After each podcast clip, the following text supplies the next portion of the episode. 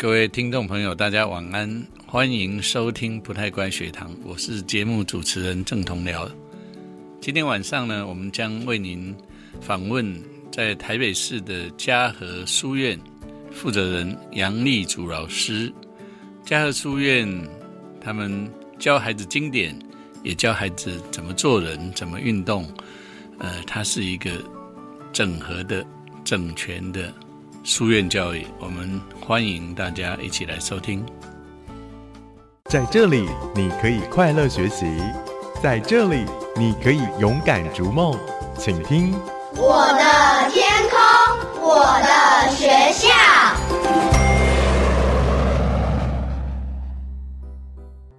各位听众朋友，大家晚安，欢迎收听不太乖学堂，我是郑同僚。今天晚上啊，要跟各位来访问嘉禾书院的老师，他叫杨立祖。我们先请呃杨立祖老师跟大家来打个招呼。Hello，大家晚安。杨老师，大家一定很好奇啊，嘉禾是什么意思？然后书院又是什么？你们做的是非学校形态的实验教育吗？是，能不能介绍一下你们？呃，嘉禾是出自《易经》的嘉禾黄龙，意思是希望说这一批小孩都像呃一株又一株美好的种子，能够长成呃理想的样子。那你们现在在什么地方？我们在士林，在靠近士林官邸的地方。士林在小学的旁边。孩子现在有多少人？然后是在什么样的阶段？四十五到五十个左右。对我们维持在五十个以内，那从六岁到十八岁都有。哦，六岁到十八岁，那是混龄的。呃，只有六个班，所以一定是混龄的。嗯，但没有混的太严重。是好，呃，带着听众朋友，呃，想象一下去你们那边啊，嘉禾它的空间是怎么样？然后如果我进去的话，我一个正常的一天，我会看到嘉禾的。样子是什么？从早到结束，家和就是一个家，一个非常大的大家庭。所以呢，基本上每个小朋友从他的小小家庭呢离开了之后，就投入一个很多兄弟姐妹的一个大家庭。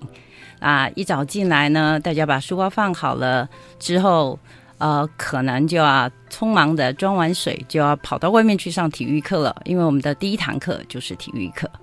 对，所以上完体育课以后，满身大汗的在庭院洗洗脸、洗洗手，再进到呃教室里头，就要开始一天的读书。那通常都会从中文读经、英文读经开始。到了中午呢，就大家把餐盘拿出来，呃，打了饭之后呢，大家一起吃饭。谢饭之后呢，就吃饭。吃完饭之后呢，就开始刷牙啦、玩耍啦。聊天啦，那个时候真是大混龄啊啊！然后有的人想去浇花，有的人想去看书，有的人呢在庭院抓虫子。嗯呃，那差不多一点左右呢，全部就要就是收兵回来，大家拿着他的毯子、垫子、睡垫，躺下来就睡觉了。我们会睡一个小时。一点到两点，一点到两点，睡醒之后呢，就开始上下午的课程。那下午都是多元课程比较多，有唱歌，有跳舞，有艺术课程，有书法，然后呃也有多语文的课程。然后最后一堂课又去上体育课了。哦，一天两次体育课，一天两次体育课，这这很幸福。对，所以家长第一个礼拜来到我们学员，最大的感触就是要洗很多的衣服。对，因为一天要换两套到三套的衣服。嗯，对，然后呢，就是每天呢，小孩比平常在学校的时候呢更容易入睡，因为体力耗费的比较多。嗯，对，然后也会逐渐的不再会那么容易生病，啊，长得很快。特别容易的就是，呃，家长会常常需要帮小孩买鞋，因为一天到晚跑跑跳跳啊，不是鞋坏的快。就连脚都长得特别快，嗯，对，所以我们那里的孩子看起来比较大的，大概四年级以上的孩子看起来都像体育班的学生，嗯，对，非常的健壮，以至于我们在很小的年纪，可能六岁七岁就可以去登百越了。我们有一个大山计划，对啊，基本上那是一个全书院的活动，所以这个是我们的小孩应该讲看起来非常有体力的一群小孩。是先说说您说上午呃读中文的经典或者是英文的经典是是怎么样的经典？哦，中文当然就是四书五经喽。嗯，那英文经典呢，非常的多，从韵文到短篇的，然后到散文，到就是像莎士比亚的十四行诗《暴风雨》，或者是奥迪修斯《流浪记》、演讲录、诗选等等都有。嗯啊，每一个年龄不同，会有不同的课程的提供。嗯，那为什么是四书五经？呃，以华人文化来说，它的经典很多啊。呃，华人文化的经典的根本应该是都是从先秦文学相关联发展出来的，对这个有非常多的讨论跟研究。那其实先秦文学对于小孩的思想的开发是有相当有创作性的，因为我们读的那些东西，与其说它是古到没有用的书，不如说它是一个非常大的一个创作的破。其实每一个写经典的人都经历了一个大时代的一个转变，他们要去面对那个转变的时代，所以他们有很大的一个创意，必须要有很大的哲思，才有办法走过那个困境。所以，其实我的第一个小孩读到十五岁的时候，他出了一本书，叫就是《爱和文集》。那时候我很紧张，我就想说，我会不会教出一个摇头晃脑的老夫子来？就我看到他的文章，吓了一跳，也松了一口气，非常有创意。后来我思考了很久，在看其他后面的学弟妹，发现其实他们带动出来的是创意，而不是古板。就这个是连我自己在第十年的时候就有这样的一个惊讶。嘉禾已经十年了，嘉禾已经十七年了，十七年了。对那以前就用自学的方式吗？我们做黑了十年，到一百零一年才扶正。呃，做黑的是是什么意思呢？就是九十一年我开始做的时候，其实是地方地方法令，嗯到一百年才有中央的法令。那一百零一年施行细则才比较完善，比如说最后一年的时候，他不知道这是场地的规定，最后是低五，有一些抗争，为什么要低五的？我们平常都在自己的家里，那个低五对我们来讲如何可行呢？啊，但是最后我们还是做成了必须要是那个环境，所以我们在一百零一年的时候才完成了这个，把整个房子都改建之后，才正式有团体的成立。对，那这当中的这个十年，其实我们一开始就是以团体的形式，因为那时候我带着我的，那时候才生四个，对，后来又生了一个。啊，那我带着三个已经可以读书的小孩，是到前木故居去读的。那读了三个月之后，发现还是要有一个自己的地方才是比较安定，就像家给每一个小孩的那个安定的力量一样，所以我不能这样迁徙在一个不是有主权的地方，嗯。啊，所以我们才回到，呃，我把我自己的家拆了，然后就建了一个教室，然后那个时候开始就是以这样一个团体的这样的形式，我的想法是，我不要又煮饭又教书。我不要什么都教，我一定要像我，我是我是农家子弟，所以我一定要像农夫一样，要找人来代工，这样子才会比较有趣，这样也才会比较有效率。所以我呃跟几个其他的家庭一起联合，然后我教了大部分的课程，我也提供了空间的部分，啊，我也面对了法令的部分，但其他家长就投入有有教语文的，有教中文、英文的。啊、还有教日文的，然后也有教中医的，所以最早的形态就是以这样的一个家庭的联合的模式开始的，所以是都是做团体的，当然也常常被纠举啊，说我们不当居籍啊，说我们没有申请补习班呐、但我们当然不甘愿做补习班的、我没有要补谁的习，我要做我自己的事情。嗯对，那当然有非常多的议员啊、委员出来帮我们做了很多的呃护航也好，或者协助也好。对，所以我们刚开始是非常有趣的，上课上到一半说要举，就是说凯达格兰大道有活动，我们就把孩子通通带走，就是停课，然后先去陈明一下，我们需要有一个有有一个这样的正式的名义啊。对，那一段时间是还蛮，所以第一批的学生是非常有战斗精神的。嗯嗯但他们现在第一批的学生现在去哪里了？最大的大事，因为我我有一个想法，就是我没有办法，我不要带比我的最大的孩子还有大的孩子，因为我没有那个经验。我觉得辜负别人是一件太恐怖的事情，所以全部的白老鼠都是我家的孩子。嗯，那第一个孩子现在大学四年级。刚念完哲学系，还没有毕业，但是，呃，本来说要去研去念研究所，我说别念了，再念下去你就老学究了。你别忘了，当年你是要念音乐系的，所以他现在努力的要去参加音乐营、参加比赛。因为我们没有任何音乐的 record，我们只是平常有练习，所以现在要转攻，呃呃，钢琴演奏硕士。嗯，对。所以第一个孩子他现在有六七种语言的能力，然后他也是一个武术教练，然后就是他现在最大的心愿就是希望能够把他的音乐的梦能够圆了这样的梦。那其他的孩子上大学的已经有第一届、第二届、第三届都上大学了。嗯，对。那他们回首这段日子，自己有什么评价吗？他们说，在这里这样生活，可以选择自己想要学习的，是一个很大的幸福。所以他们都有走出自己的兴趣来。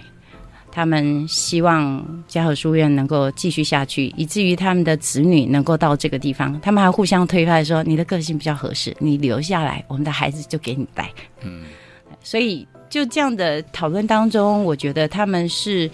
喜欢这样的成长过程，特别他们已经进到就是这个社会大众当中了，不是被独立开来的一个小团体哦。他们在里面看到了自己的学习能力，看到了自己的不一样，可以勇敢的做自己，然后可以让自己就是实现自己的很多的梦想。所以当年在念大学的时候，清一色都遇到一个问题，怎么办？只能选一个科系。嗯，对，因为他想要的学习是比较。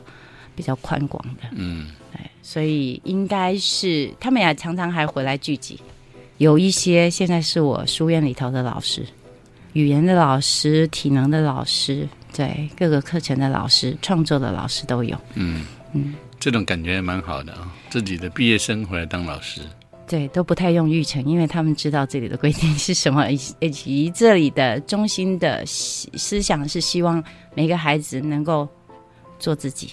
嗯，乐于做自己，享受做自己。好，那读经典跟做自己的关联性是什么？哦，就像我想，呃，很多人会问我的，为什么要读那么多语言？那其实维根斯坦说，语言的边界就是世界的边界。嗯，语言的边界就是你思想的边界。多一种语言，你就多一个世界。所以。起初我只是为了要大量的开发他们的脑神经，让他们的学习可以更顺利。那语言是一个非常好的一条路子，因为其实你要全脑的学习，才有办法掌握一个语言。所以呃，设定了各式各样不同的语言，除了希望蹲在这个地方可以带一批，套句圣经的话叫做渔民七千，我要养一批没有人见过的台湾之子。我希望他们是有国际竞争力的，嗯，我希望他们不是一群出来把我们其他台湾子弟压下去的一群高高在上的人，而是当我们台湾需要 fighting 的时候，他们是有力气站出来的。嗯，我把每一个孩子养的像以色列的男女皆兵一样，我达到了这个心愿。我相信孩子们也很骄傲在他们身上的这些的能力，所以这个语言呢，就是最初是为了要训练他们的脑神经，为了希望可以让带动他们可以有更好的国际能力。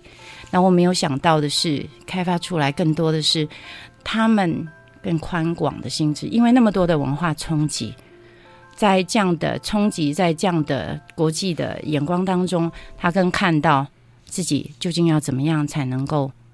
破茧而出，才能够做一个让别人可以尊敬的人。我们的比较大的孩子，大概在十五六岁的时候，会有一个壮游。我们有两项壮游，一个就是每年一次的大山计划，是要登百越的。只要你体能够了，你就可以去接受这个挑战。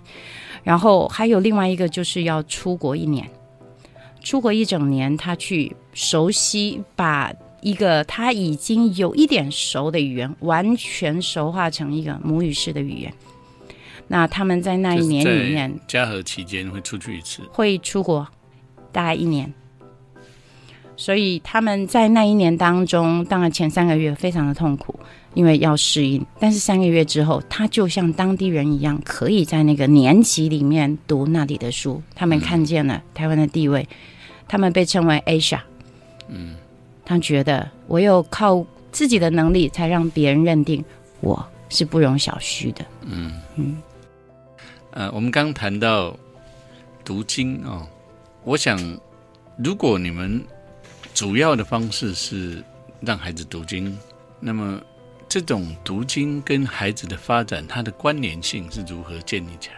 好，嗯，我们最主要的是中英文读经，大概每天都会占到一个小时，一个礼拜可能是。六个小时、五个小时或者七个小时，那这么多的时间放在阅读这么困难的中英文经典上，我们的概念是，呃，语言是学习之要，它不是说读听写的，就是我们教中英文经典，不是说读听写去建构这样一个初阶能力的概念，而是我们希望把这些呃古今中外的这些非常有价值的这些。哲学思想也好，或者是人文的这些遗产也好，能够输入到他们的记忆当中，成为一个类比系统的资料库，建立哦，让他们能够以后在思想的熟成上，能够透过这一些的内容，能够使他们好站在一个比较厚实的基础上。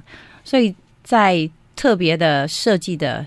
教材哦，其实我们的教材虽然我说是十五经，或者讲这么多的莎士比亚，或者是这么多的英文的经典，其实我们还是以他们符合他们的年龄跟语言的学习次序来设计的，并不是散弹打鸟的随意的给。所以这么多十七年来，我们已经非常清楚的知道哪一些年龄层的孩子是可以读哪些经典的。所以你们有一个类似课程地图这样的概念吗？对，对，从韵文到非韵文，从散文到剧本，其实它跟小孩的的心理的成熟，还有口腔的成熟，还有理解力的部分，都有很大的关系。如果没有考量到这些的话，有可能这一年我们是一年一部经典的，有可能那一年的经典就会全校的孩子一起读一样的经典，每一个人不一样。呃，基本上。大概两个年龄层的会是一样，两个班级会是一样，对，让他们有一个参考值，有一个陪伴的关系。那可能一年内在书院开的经典，可能三部到四部都有可能。三部到四部，对，不是全部的人都读一样的东西。最主要一整年都读这本。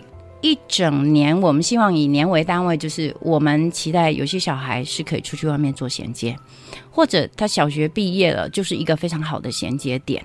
因为如果你进入我的国高中，那是一个非常比较严峻一点的训练，我们是要读非常多书的，但是。在读完这么多书以后，不一定能够考到一个非常好的学校，因为我们不以考试为目的。所以在一些比较有家庭压力的，或者是他比较没有没有这个意愿想要读那么多书的小孩，我们会建议他可以在小学阶段或者是在某些阶段去做衔接。所以，我们一定要以年为单位。我也是以年来收新的学生，所以如果错开这个年的话，有可能每一部书都读不齐全。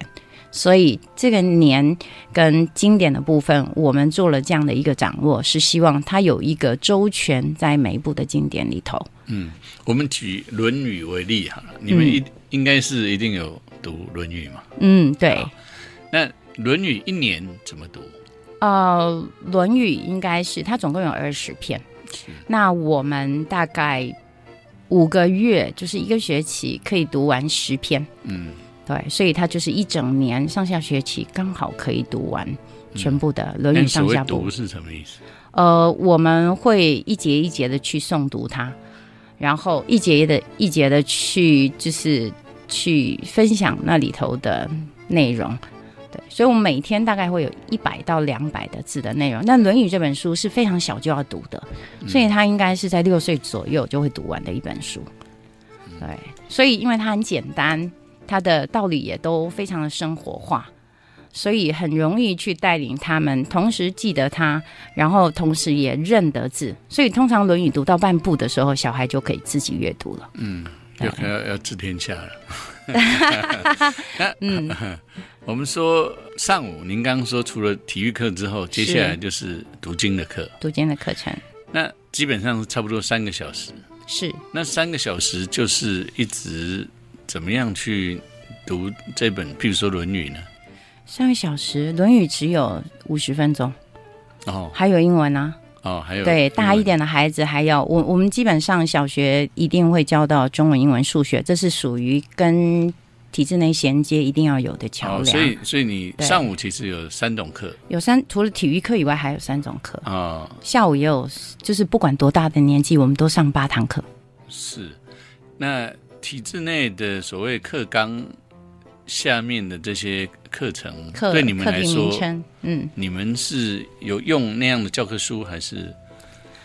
我对小学部完全没有使用体制内的教科书，嗯，但是这几年比较成功的就是他山之石可以攻玉，不管是语文能力还是数学能力，我们所达到的就是可以完全符合体制内的要求，而且孩子有了自己的经典跟自己的其他的学习的内容。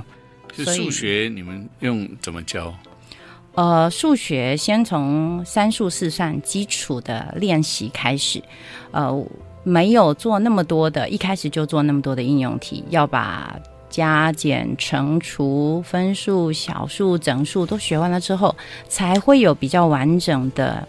问答题的形式会出现，就是先练基本功，跟我们读经的概念或练功夫的概念、体育课的概念都是一样的。先把基本功练好了，再来接受就是提问或考试。那数学是你们自己研发教材吗？嗯，我就是那个数学老师。你就是数学老师，你可以说一说你的数学整体是怎么教的吗？呃，数学我使用的比较多的。的反复练习的教材，就是他在某一个范畴里面，比如说小学，其实最困难的，在一年级最困难的就是加的进位跟减的退位或者借位。那这个关卡如果过了之后，那个这个关卡要教他们量感，所以他们从。就是实像的这个东西要变成抽象的概念，这个转化需要有一点时间，有一点等待。等他们上手了之后，就可以走蛮快的一段。然后下一个考验是，就是多位数的乘法。多位数的乘法，它是有架构的问题的，所以它要去堆叠这个东西，它需要再一次的等待。所以基本的练习到一个门槛的时候，要有一些等待跟熟成。那最困难的是四年级的估算，那个东西会非常干扰他，因为有非常多的步骤要在同一题里面出现，他们通常会出现没有耐心的状况。所以呢，我们就做了很多的手势，或者是很多的技巧。协助他怎么样培养这些量感，跟面对这么多的困难。那我们发现，其实体能好的学生，稳定度高，家庭的家庭的稳定度好的学生，在面对这种多层的挑战的时候，他是容易过得去的。其实另一面看见，其实数学的问题可能隐含的也是家庭的问题。所以我们可能书院里面花了更多时间的，不是教数学。而是陪伴家庭，怎么样在夫妻之间的对待跟小孩之间的对待取得一个平衡？那小学的最困难应该是五年级的所谓的因倍数的概念，那个就已经会带到国中的一些概念了。所以通常在我们书院里头，把小学的五年级的因倍数教完之后，会一路飞，一年之内会飞到国中的程度。那到国中程度，我们会用学校的教材。我们会用房间的一些参考的教材来做一些练习。嗯，对。那他们对于学校的教材，他们是自学的，他们几乎可以自己去解决那些问题，因为他们的三数四算的基础非常好，所以没有所谓粗心大意的这个问题。对，那因为他们透过读经有非常好的沉稳的力量，所以在做数学的思考的时候，他也比较在这个逻辑性的那个当中挑战当中，他其实是有比较有有耐心可以去面对的。读经为什么会有沉稳的力量？呃，读读看就知道，有时候很难去讲这个东西，因为读经它其实是一个全脑的运动。嗯，我们讲要手到、口到、眼到、耳到、心到，要五到。通常在学校的学习，我可能看一看就好，我不需要大声的念。但我们念的东西都很困难啊！如果你光用看的，你不有很多字你是不会懂的。所以我们透过这样的点读的模式，让那个专注力可以被提升。让全部的脑神经都必须要专注在这上头，所以你看，一个小孩如果他读经的时候已经进去了，就是所谓我们讲的 OK 了，在读了，他全部的的样子，他就是整个沉稳下来了。那这个如果变成每天的习惯的话，他就入定了。他一坐上来读书，他就定了。嗯，所以这个定的功夫，在写数学的时候，坐下来我就定了。嗯啊，那当然我们还有另外一个法宝，就是体育课啊。我们通常数学会放在体育课后面，为什么？体育课就把力气都耗尽了，你就没有，因为数学是比较相对于读经来讲，数学是比较简单的事情那，他们容易就起来讲话，然后就没有办法专心于自己的自己该写的东西。但你体育课把力气抽掉了，但是他还有就是他的其实他的脑神经是更清楚的，有所谓的阿法波什么的，对他就能够很沉稳的去面对那些东西。所以体育课也好，读经课也好，都带来相对的稳定度，是体制内的学生所感受不到的。当然，我们说一个人只要专注，那就是没问题。问题是，你如何让孩子读经的时候，他可以专注呢？因为我也可以读 A 啊，读 B，读 C，读其他任何的一种书。嗯哼。那读经为什么会比较？你觉得可以有专注的功能？呃，也不是所有人带读经都会专注了，还是有一些人带着读经，小孩是不听的。嗯，比如我们训练家长在家里要带他们复习，是希望 keep 住他们在家里慢慢开发出可以读书的时间来。嗯，但是就是因为家长他其实对经典的不熟，所以他的内在的力力道是不够的，你其实是稳不住小孩的。比如说，我想我讲一段庄子好了，鱼相与处于路。相许以诗，相濡以沫，不如相忘于江湖。那在讲这个东西的时候，我们会讲那个是一个什么样的故事？一个鱼离开了陆，离开了水池，在陆地上，它就等死了。你就这么哈气，你就这么吐口沫，你也不能维持你的生活啊。所以你必须要怎样？你必须要各自离开，你要相忘啊。然后你要各自寻找你的江湖。接下来我们就讲说。你的江湖在哪，孩子？你的江湖在哪？所以这个你带动了这个故事的内容，然后你的肢体语言，还有你的故事背景，你对这个经典的热爱的程度，其实就在你开口的那个时候，小孩就知道了。嗯，如果你是来糊弄我的，于相遇处于路，相许是相如人，不如相忘于江。我觉得你的魅力那就太差了。嗯。对，那就没有办法引领他上来。所以，其实，在做在我们的课堂上，中英文读经的老师是非常重要的。如果那个老师一大早没有摆对，我们礼拜一要摆的老师是要很重要的，不然军心就稳不住了。那一整可能早上没了，下午就乱了。对对对，好。那您在这个过程里面已经做了十七年，十七年，对，嗯，是相当不容易的。可是刚听您说。也不是随便的人就可以来做这件事情啊！像有的人可能气势，或者是他怎么样的内在不够，能量不够，或者是他的呃心思并没有办法感动孩子。是，那你们怎么选老师呢？对，老师是我们最初的困难，也是目前的困难，但是也是我们最大的骄傲。我们目前有非常多非常年轻的老师，我们的老师平均可能不到三十岁。嗯，然后每个老师来到家和有一个被要求的事情，就是他们必须要有创，就是必须要有开发课程的能力。课程不是我叫你教什么。是你来告诉我你能教什么，所以我基本上在专业老师的专业上，我没有办法做专业的训练，我只做一种训练，就是我带新的老师怎么样跟小孩之间沟通。我觉得那个儿童语言、少年语言的部分是通常老师做不到的。那第一个条件就必须要他在该领域里面是要相当有魅力的。他自己如果对那个领域没有热情的话，我是不会聘他的。嗯，那有人问我说：“你怎么知道他有没有热情啊？你怎么会找得到这样的老师啊？”我说：“孟子说过啊，胸中正则眸眸子燎焉，胸中不重。”不正的眸子冒烟。对我早期就在路上抓，看谁的眼睛闪闪烁烁的，那就是 get something 的人。对，那我们因为经过十几年的累积，有好的老师，也慢慢的成群成群的年轻人来到这。那第一代的嘉禾的毕业生，他也在二零一六年，他当选了台湾外交部的国际青年大使。我给他一个使命，我说你无论如何都要当选。他说为什么？你不是向来都不在意这些民意的嘛？他就问我，我就说我在意的不是你是不是国际青年大使。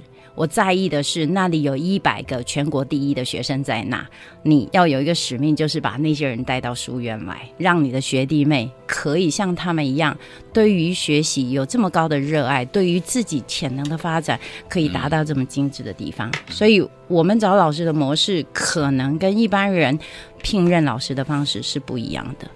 嗯，对。那目前为止，你都可以找到你要的人。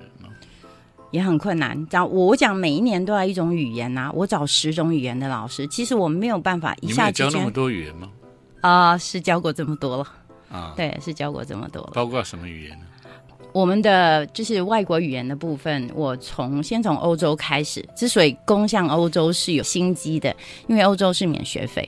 如果小孩到那儿去的话，那他们就可以就是不用那么高的学费，就可以去那里读书。所以我们学德文。最早学德文、法文，呃，当然就是一直有的都是英文，然后西班牙文、日文，呃，韩文。韩文是有些学生是自学的，在我的课堂上还没有正式开。然后现在还有一些葡萄牙文，然后我们也学过手语，然后有一些地方语言，哦，闽南语啊，广东话。那我们闽南语也很可爱，我们上一些呃古书的，比如说。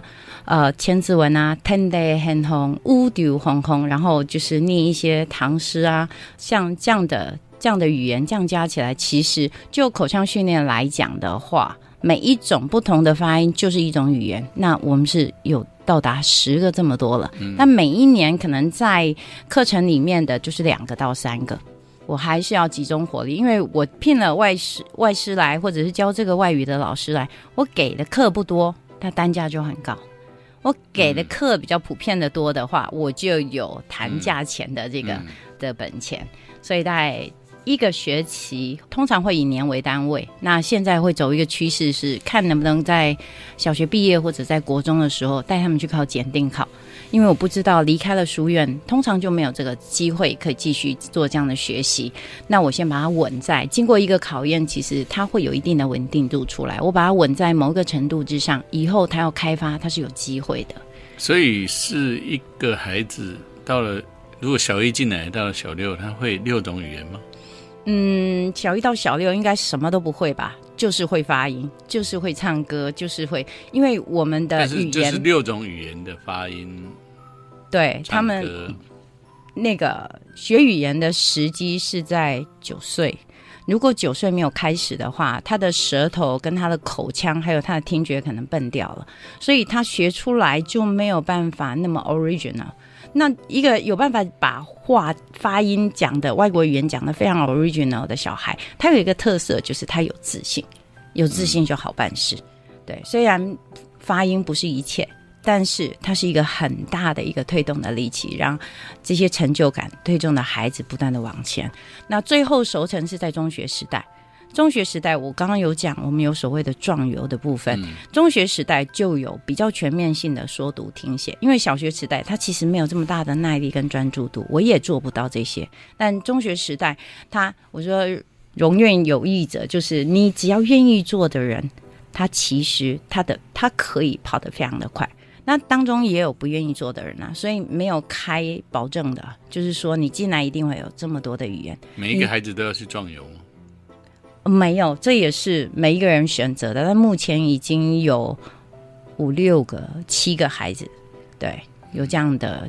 因为我我其实也没有多少毕业的人，我才十七年啊。那嗯国民教育再加上那个中学教育，就是就十二年嘛，对，对所以没有那么多壮游的人，但百分比是非常高的。就是有这里在这里待到高中的是都有壮游的。嗯除了老师之外，哈，家长我们看你的你们的资料，好像对家长也蛮蛮选择的啊。嗯，嗯譬如说你们会呃提到说，父母不能亲自来接送的孩子不收，是嗯，那这背后的原因是什么？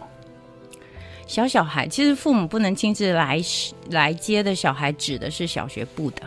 那小学部的，其实我要确认就是六之九，我们讲六之九跟三个喜哈，六之九是六点你要把他接走，六点那九点你要让他睡觉，这样他才能够有比较好的成长，比较好的精神。说至少家长你要负责事情，我负责全部的课程的部分，那你要负责吃饱睡饱，精神好，我才有办法教啊。那如果六点家长没来接，我怎么我如何确定是谁来陪伴他？我不要外佣，外佣一到，小孩都无能了。因为他会把他所有的事情都取代掉，让他没有办法有学习，他也不可能陪伴他去做读书的事情，所以他在家里可能小学毕业都没有办法有自己读书的能力，那是很凄惨的。所以除了呃父母不来接就不收，除了要手把手的教以外，要确定父母就是小孩有人照顾以外，也要确定教的品质，就是回去以后到底是谁在陪伴他。那你怎么确定？呃，隔天来就知道了。书本一打开，一开口，一看到小孩的样子，其实你就知道他带了多少能量来到课堂上。嗯，对，嗯很多老师真正关心孩子的老师都可以说这样的话。他说：“我一孩子一进来，我就知道他昨天怎么样。对，”嗯，好，那你们为什么也不希望孩子接触山西呢？我前天才写了一呃一篇文章给家长们，我说一个人放下手机，立地成学；嗯，两个人放下手机，出类拔萃。因为我的我有好多好孩子，学习力非常好的孩子，全部都被打败了。我被手机打败，我何其不甘愿！手机不是就是它太有太大的、太全面的功能，有太大的魅力，所以它夺掉了小孩的专注力，它夺掉了小孩的时间。如果时间就是生命的话，我觉得他杀了他们，他让他们没有心思在学习上。我如何能让这个东西出现？但是我教小孩做简报，我教小孩打字，我教小孩城市语言。在他年纪够的时候，在他的基础的能力够，你就语言都不行，稳定度也不行，我如何教你应用篇的东西？所以其实我不是拒绝，我不是拒绝山西，不是拒绝现代化的资讯，我拒绝的是夺魂夺智夺时间的那个媒体功能，嗯，就是那个享乐的功能，它使得学习全部都被破坏掉了。嗯你办学十七年，是，嗯，如果要对家长有建议，我们听众朋友们是当家长的，你会告诉他们什么？怎么带孩子？你的心在哪，你的小孩的心也会在哪。无所谓两个人放下手机出类拔萃是，如果你一直在划手机，你却只是叫，就是只是责备你的孩子应该去做什么样什么样的事情，你的身教还有你这样的言语的力道，怎么会比得上你整个去护住他，让他确实的相信你是爱他的？你是愿意他在这方面有成就的，还是你只是觉得他是一个麻烦？嗯，他为什么不能什么事都自己做？他若是什么事都能自己做，他就不是小孩了。所以，爸爸妈妈，你们的心在哪？你的孩子的心也在哪？你们怎么样对待彼此，他也怎么样对待他周遭的朋友。所以，那个典范，家中的典范，往往是在整个学习过程里面。最大最大的一个变异数，因为学校的其实学校是比较一致的，但是回到个别不同的家庭，它就有太大的变异。所以不是进到家和人人都有多语言，人人都会身强体健，人人都会有好的学习，不是这样的神话，而是哪个家庭付出了，哪个家庭就有收获。好，非常谢谢。啊，父母的心才是带孩子最重要的元素。是，谢谢。谢谢各位。